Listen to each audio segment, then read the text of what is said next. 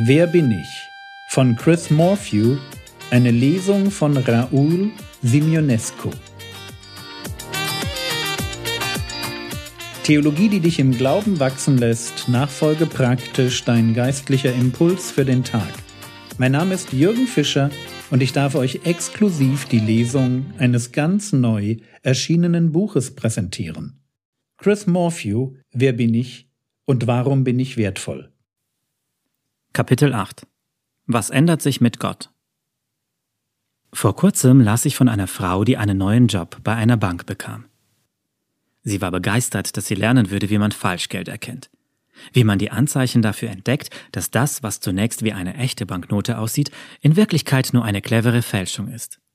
Sie malte sich bereits eine Hightech-Ausrüstung und eindrucksvolle Trainingseinheiten auf Geheimagentenniveau aus.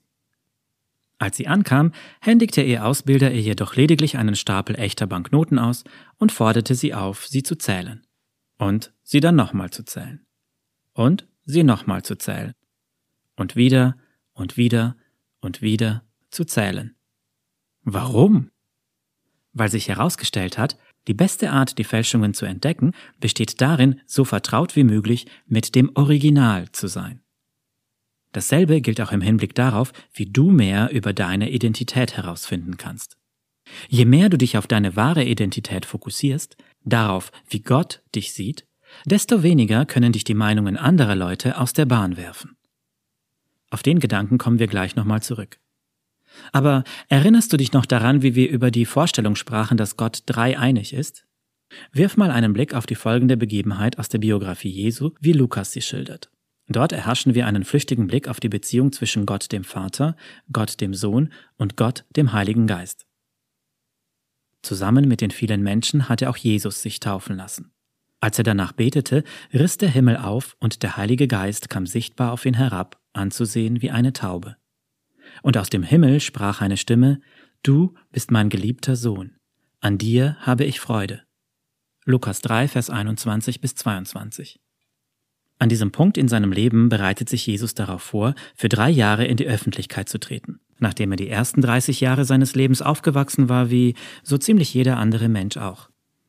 Er würde nun drei Jahre lang herumreisen und die frohe Botschaft verkünden, dass Gott in ihm gekommen war, um sein Volk zu retten.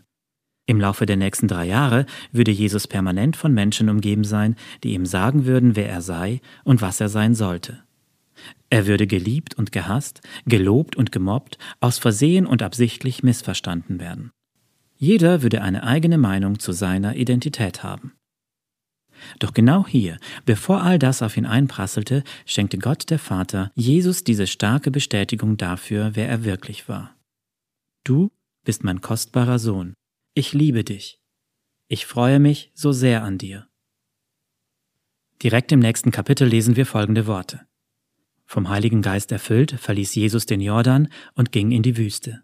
Der Geist hatte ihn dazu gedrängt. 40 Tage blieb er dort und wurde vom Teufel versucht. Während der ganzen Zeit hatte er nichts gegessen, so dass er am Ende sehr hungrig war. Lukas 4, Vers 1 bis 2. Bevor er loszog, um sein öffentliches Leben zu beginnen, verbrachte Jesus fast sechs Wochen in der Wüste ohne jede Nahrung. Dabei ging es jedoch nicht um irgendeine merkwürdige Ausdauerprüfung. Jesus nahm sich hier bewusst die Zeit, um mit seinem Vater allein zu sein, fern von all den anderen Stimmen. Er fokussierte sich auf die Wahrheit darüber, wer er war, und richtete sich noch einmal neu darauf aus. Du bist mein kostbarer Sohn. Ich liebe dich. Ich freue mich so sehr an dir. Während Jesus da draußen in der Wüste war, trat ihm ein alter Feind Gottes entgegen, der, den Lukas, den Teufel nennt. Und die ersten Worte aus dem Mund dieses Feindes lauteten, wenn du Gottes Sohn bist, dann befiehl diesem Stein hier, dass er zu Brot werde. Vers 3. Wenn du Gottes Sohn bist. Wenn du es bist. Das war ein direkter Angriff auf das, was Gott der Vater über Jesu Identität gesagt hatte. Bist du wirklich der, von dem Gott sagt, dass du es bist? Bist du dir sicher, dass du ihm vertrauen kannst? Zu diesem Zeitpunkt muss Jesus hungrig, schmutzig und müde von seinem Aufenthalt in der Wüste gewesen sein. Deshalb habe ich diese Begebenheit früher immer so gelesen, als hätte Gottes Feind Jesus im Moment seiner größten Schwäche attackiert. In letzter Zeit habe ich mich allerdings gefragt, ob ich das nicht verkehrt herum gelesen habe. Sicher, Jesus war hungrig, schmutzig und müde, aber was hatte er auf der anderen Seite die ganze Zeit in der Wüste getan? Er hatte sich auf seine wahre, gottgegebene Identität fokussiert und sich neu darauf ausgerichtet. Er hatte Tag für Tag mit den Worten seines Vaters verbracht, die noch in seinem Ohr nachklangen und tief in sein Herz drangen. Du bist mein kostbarer Sohn. Ich liebe dich. Ich freue mich so sehr an dir. Als dann dieser Feind Gottes die Bildfläche betrat und anfing, Jesu Identität in Frage zu stellen, zu fordern, dass Jesus sich beweisen soll und versuchte, Jesus von seinem Vater wegzulocken, da hatte er keine Chance gegen Jesus. Warum? Weil in den tiefsten Tiefen seiner Seele Jesus wusste, wer er war. Als der Feind versuchte, ihn mit einer Lüge aus der Bahn zu werfen, schlug Jesus mit der Wahrheit zurück. Er zitierte direkt aus der hebräischen Bibel. Aber Jesus antwortete, Nein, in der Schrift steht, der Mensch lebt nicht nur von Brot, sondern von jedem Wort, das aus Gottes Mund kommt. Matthäus 4, Vers 4. Jesus würde sich nicht von den Meinungen anderer Menschen über seine Person aus dem Tritt bringen lassen. Er würde der Lüge keinen Glauben schenken, dass Gott, sein Vater, ihn nicht wirklich liebt. Er wusste, Gott, nicht das Brot, bringt Menschen wirklich Leben. Es ist ein bisschen wie bei der Frau mit den Banknoten.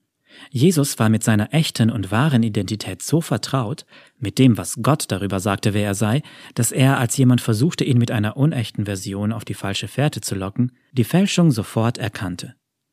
Und aus diesem tiefen Vertrauen zu Gott seinem Vater heraus führte Jesus ein Leben voller Frieden, Freude, Zuversicht und vor allem der Liebe zu Gott und den anderen, sogar im Angesicht von Leid, Missverständnis und Ablehnung.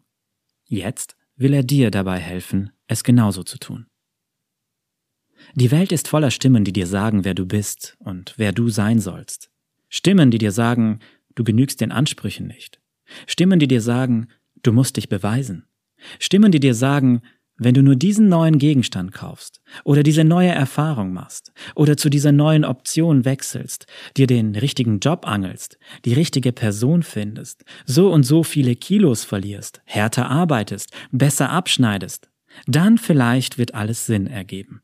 Vielleicht kannst du dann endlich diese glückliche, erfüllte Version deiner selbst sein, die dir die Welt ständig verspricht. Und das ist ermüdend, oder? Mehr als das. Es ist eine Lüge. Die unglaubliche Nachricht ist jedoch, dass Jesus dir einen viel besseren Weg anbietet. Er bietet dir an, dich aus diesem ständigen Kreislauf von Angst und Zweifel herauszuführen und in das Leben, für das du geschaffen wurdest, hineinzuführen dir zu helfen, die falschen Behauptungen der anderen Stimmen zurückzuweisen und das Original zu ergreifen.